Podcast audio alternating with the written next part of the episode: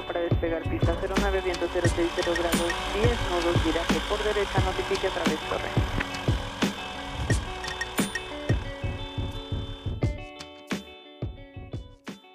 Hola y bienvenidos a otro episodio de Latin Pilot Podcast, el lugar donde hablamos y aprendemos del maravilloso mundo de la aviación. En este episodio le traemos otro episodio de la serie de accidentes. Y en este accidente, en este episodio vamos a hablar de un accidente muy reciente que tal vez algunos de ustedes recuerdan de haber visto en las noticias. Entonces, este accidente es el del vuelo 2431 y es de, Aeroméxico y fue un vuelo que estaba planeado ir de Durango hacia la Ciudad de México. Pero antes de adentrarme un poco más en el tema, vamos a dar la bienvenida a la tripulación de siempre, Latin Pilot. Hola Nico, ¿cómo están? Hola Jaime, todo bien, gracias. ¿Y tú? ¿Qué tal? También, muy bien. Qué bueno. Listo para otro episodio. ¿Y tú, Nico? Muy bien, Jaime. Igual, contento de verlos después de dos semanas. Y este. Y nada, este episodio es bastante interesante. Sí, ya este espaciado de los episodios sí se siente, ¿no? Sí, a ver, ¿qué, ¿qué, piensa la audiencia? ¿Qué piensa la audiencia de esta separación de... ¿Qué dice el público? ¿Qué dice el público? Sí, a ver, déjenos un comentario en nuestras redes sociales. Que no sea de hate, por favor, demasiado hate. es cierto.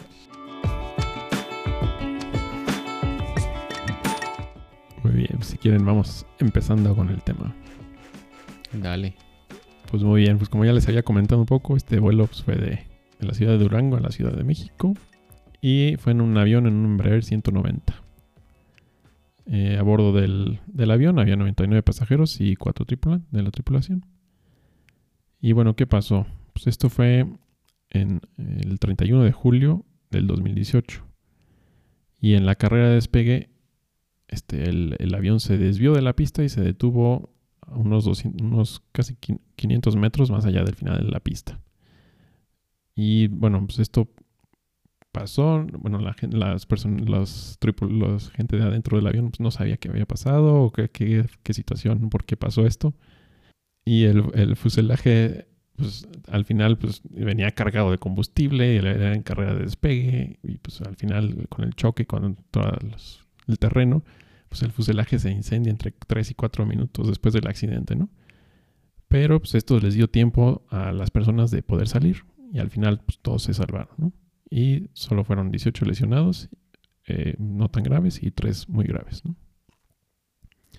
Entonces, pues, estos fueron los hechos, pero pues, ¿qué, realmente pasó? ¿no? ¿Qué puede causar que, que un avión se, se, pase de la pista o, que, o qué pasó en este accidente? ¿no? Pues en, específico en este accidente fue una cosa meteorológica, ¿no? Lo que se entendía en ese momento, que no había unas condiciones muy buenas en el, en el aeropuerto. Sí, los primeros indicios eran la, tormenta tan fuerte que estaba en Durango en ese momento. Y, bueno, quisiera regresar tantito y es impresionante que, que no hubo ningún, ningún fallecido, ¿no? Y, mucho de eso tuvo que ver por el trabajo de, de los tripulantes de vuelo. Pero bueno, eso es más adelantito, ¿no? Pero sí, las condiciones del clima fueron un factor importante. Hay otros, ¿no? Sí, claro. Y es cierto eso que dices de la, de la evacuación, que no sé si ya lo hemos mencionado alguna vez en algún episodio, de las evacuaciones de los aviones que para certificarlos, que tienes que evacuar a todas las personas que están dentro con la mitad de las puertas de emergencia en uso, ¿en cuánto tiempo? No sé si recuerdo. 90 segundos, si mal no recuerdo. 90 segundos. Entonces aquí tuvieron un poco más de tiempo antes de que se incendiara todo el fuselaje, ¿no? Pero pues nada más para que vea la, la, audiencia que pues, los aviones están hechos, bueno, se puede evacuar. Están siempre certificados para que se evacúen en 90 segundos y hasta el A380, ¿no? Que es impresionante ese avión.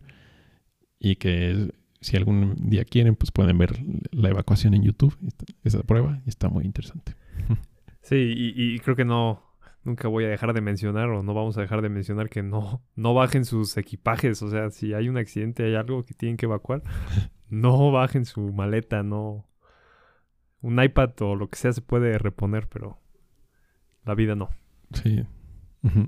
Sí, eso es muy importante. Y luego algo curioso que también aprendí de esas pruebas es que dejan cobijas o almohadas tiradas en el piso. Para simular que. Para los simular obstáculos- que, ajá, que hay Ujú. obstáculos o que la gente deje su maleta ahí Sí, en medio del pasillo. así. Ah, mira. Mayor realismo. Y aún así en Ujú, 90 ujú. segundos. Está impresionante. Sí, es muy... Es impresionante. Oye, pero regresando, ¿no? Bueno, eh, regresando ahora sí al tema. Entonces, el, el indicios de meteorología, ¿no? Que no, no había, había poca visi- visibilidad o qué, qué pasaba en esos momentos en el aeropuerto. Estaba cayendo una tormenta muy fuerte, ¿no? Ah, de hecho, bueno, todavía seguía, seguía la tormenta. Ya había bajado un poco de intensidad, pero aún así estaba bastante fuerte. Obviamente, pues como bien lo comentas, ¿no? La visibilidad era baja porque aparte de que pues tenías cierta nubosidad, pues tenías la lluvia muy fuerte. Y pues como toda tormenta, pues también tenías ráfagas de viento. Y esas ráfagas de viento pueden ser muy fuertes, ¿no? Sí, exactamente. Pueden llegar a alcanzar unas velocidades muy, muy altas y más en los aeropuertos que normalmente pues son zonas despejadas, ¿no? Donde no hay obstáculos naturales como árboles o eso que te frenen un poco el viento, pues sí eh, se llegan a, a hacer corrientes de aire muy fuertes. Sí, existe un, un fenómeno meteorológico muy interesante, ¿no? Que es, en inglés es el wind shear. O la cizalla, ¿no? La cizalladura. Ajá. Y, y- y- y agregando a eso, precisamente con el con este este concepto es velocidades muy altas, pero también en di- direcciones totalmente erráticas, ¿no? El viento puede ir de repente hacia arriba, hacia abajo, hacia los lados, con esa intensidad. Lo que puede causar que pues, el, el piloto pierda el control de la aeronave, ¿no? Correcto, porque son, son cambios repentinos de velocidad y dirección del viento. Que es este ci- wind shear, este, este cizalla. Digo, y, y en ese momento había un viento de 33 nudos. Que sí, sí, si pasamos los 33 nudos a kilómetros por hora, pues nos va dando 61 Por- kilómetros por hora, ¿no? Que sí es, es algo bastante Sí, fuerte. Es significativo. sí. ¿Y este en qué dirección venía el viento? Venía de los 47 grados. O sea, del lado, ajá. si, te, si estabas en el avión, pues venía de tu lado derecho. Derecho. Muy bien. Pero algo también interesante de esto del wind shear es que no solamente viene horizontal, ¿no? También hay casos en que es completamente vertical. Entonces, literalmente que te empuja hacia abajo o hay zonas que también te pueden levantar. Entonces, estos casos son, bueno, estos fenómenos son muy peligrosos cuando la aeronave obviamente está cerca del, del terreno, ¿no? Sí, y, y esos movimientos o flujos de aire hacia abajo repentinos es, es precisamente por cómo se forman las nubes de lluvia. Con todo este aire caliente que empieza a subir, se empieza a enfriar y comienza a bajar, ¿no? Y es un ciclo convectivo. En tormentas ya más fuertes, estas como ráfagas hacia abajo, yo creo que es aire frío porque es más pesado. Pues cae de, de pronto, cae más rápido hacia el suelo y, y en, ese, en ese trayecto pues puede estar pasando una aeronave. Muy cerca del, del terreno, que es lo más peligroso, ¿no? Y estos efectos no, no suelen durar mucho tiempo, ¿no? No, normalmente duran un par de minutos, a lo mucho. Así exagerándolo, pues llegan a veces hasta 15 minutos, pero por lo general son son pocos minutos, o sea, pero con eso es suficiente para que te puedan causar un grave daño, ¿no? En tu avión. Muy bien, y pues, pues, estos efectos ya sabemos que son bastante pues, peligrosos para los aeronaves. ¿Y pues, qué se puede hacer para, para poder identificarlos? ¿O si el avión tiene alguna alerta? ¿O, o cómo saben los pilotos que, que hay que hacer? ¿O qué se puede hacer para evitar estos fenómenos? Entonces, pues alguna del, de- hay, hay algunos sistemas ¿no? que, se instalan en los aeropuertos.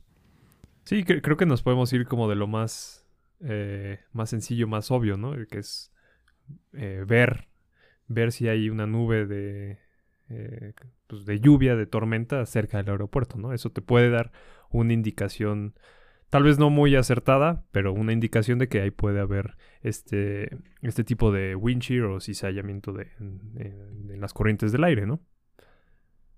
Sí, esto sería fácil verlo si estás en el aire, ¿no? Claro, veces, si estás bueno, volando, sí. Pues aquí estábamos de- en el despegue, pues es, es un poco más complicado ver el efecto de estas nubes, de este fenómeno.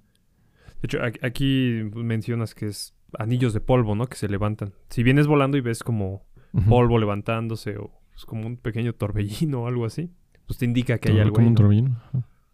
Sí. Esa es la más sencilla, yo creo, ¿no? Ver. Sí, e- el problema es cuando tienes una tormenta que traes muy poca visibilidad, ¿no? Claro. Donde vas en una aproximación por instrumentos o vas en despegue y estás muy cerca de los mínimos, pues difícilmente vas a poder ver esas indicaciones. Y ahí es donde viene lo complicado. Y ahora sí, ¿no? Hay, hay radares. Que ibas a mencionar eso, ¿no, Jaime? Sí, exactamente. El LWAS. El LWAS. Low Level Wind Shear Alerting System. no, pues este, este es un sistema que se instala, que algunos aeropuertos tienen, no todos. eh, por ejemplo, Durango no tiene.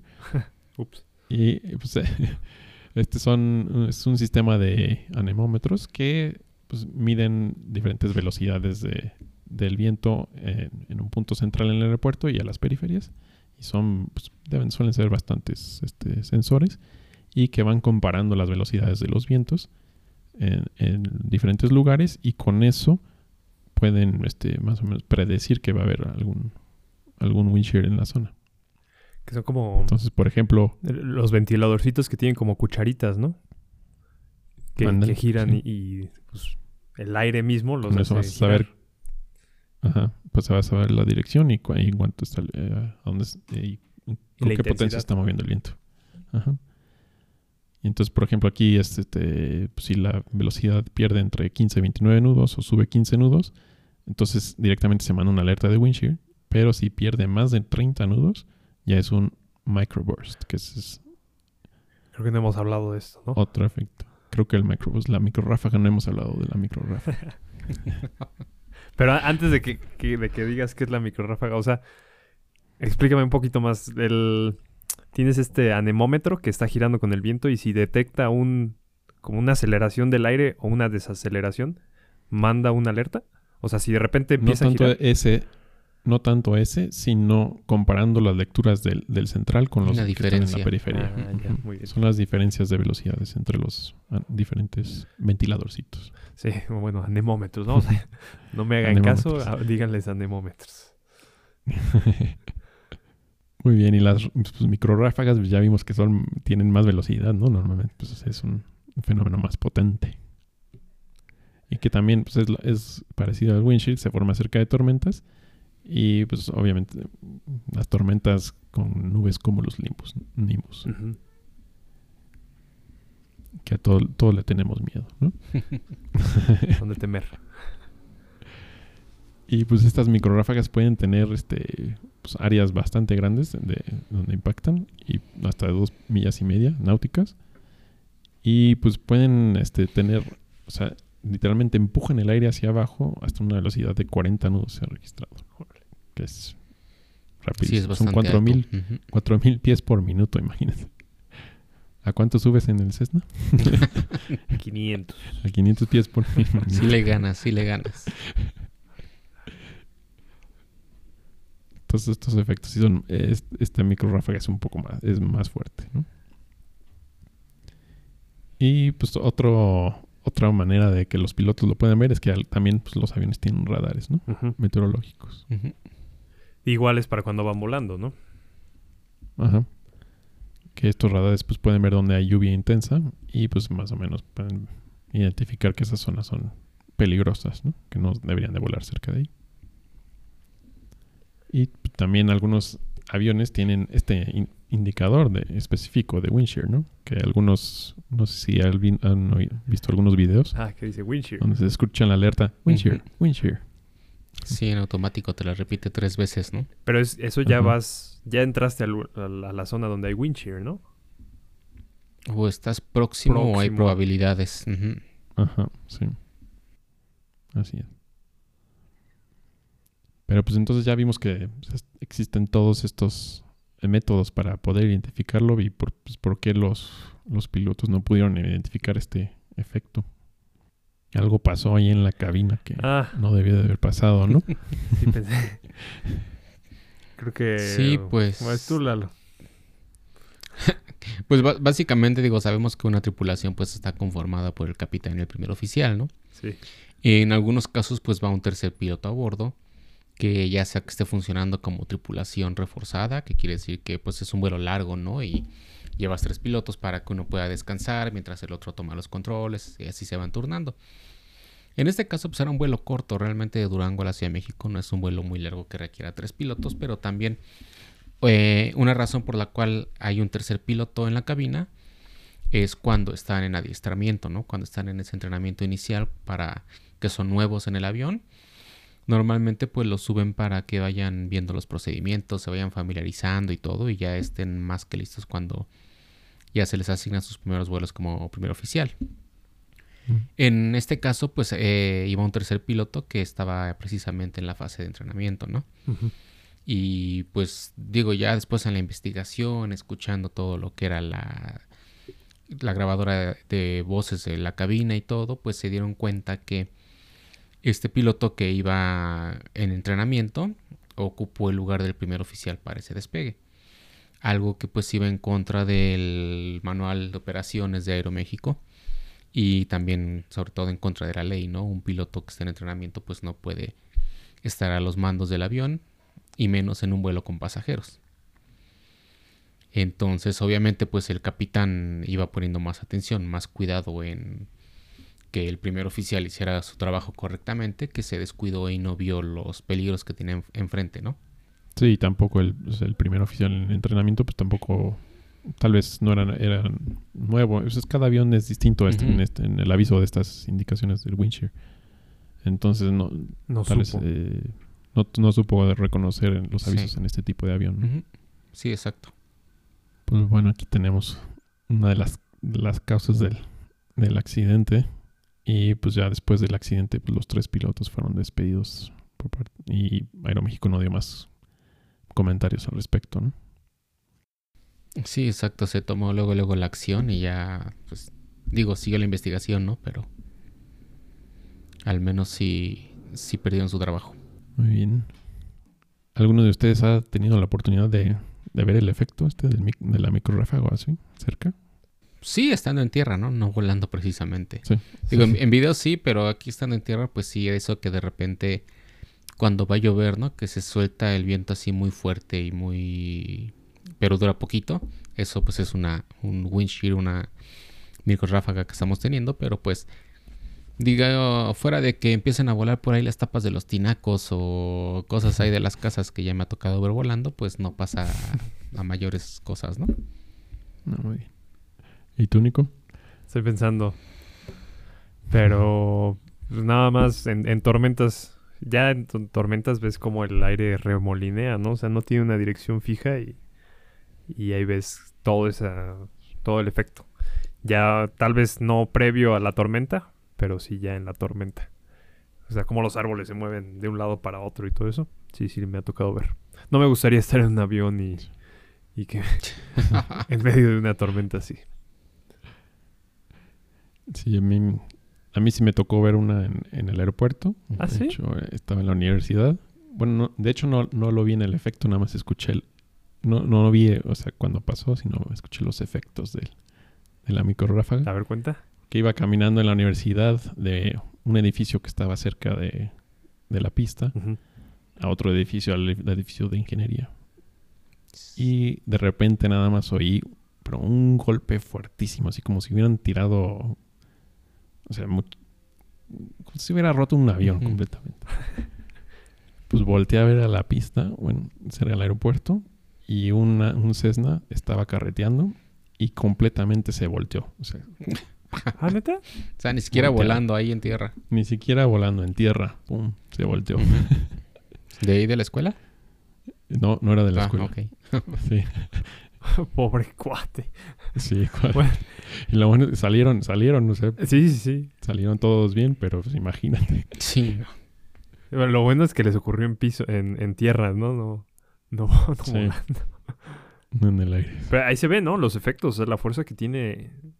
O sea, un Cessna tal vez no es tan pesado, pero pues, sí es algo, ¿no? O sea, sí. Sí. Para que tengan cuidado. Muy bien, y con, con estas historias concluimos el episodio de esta semana. No olviden compartir el episodio en las redes sociales. Ya saben que estamos en Facebook, Instagram, Twitter y ahora nos están viendo en YouTube. Y pues, ya saben, no duden en contactarnos a través de nuestras redes sociales, nuestro correo, contacto arroba latinpilot. Díganos a ver qué opinan de, de que ahora tenemos episodios cada dos semanas. Sí, a ver si les gusta. Si no nos extrañan Sí. tanto.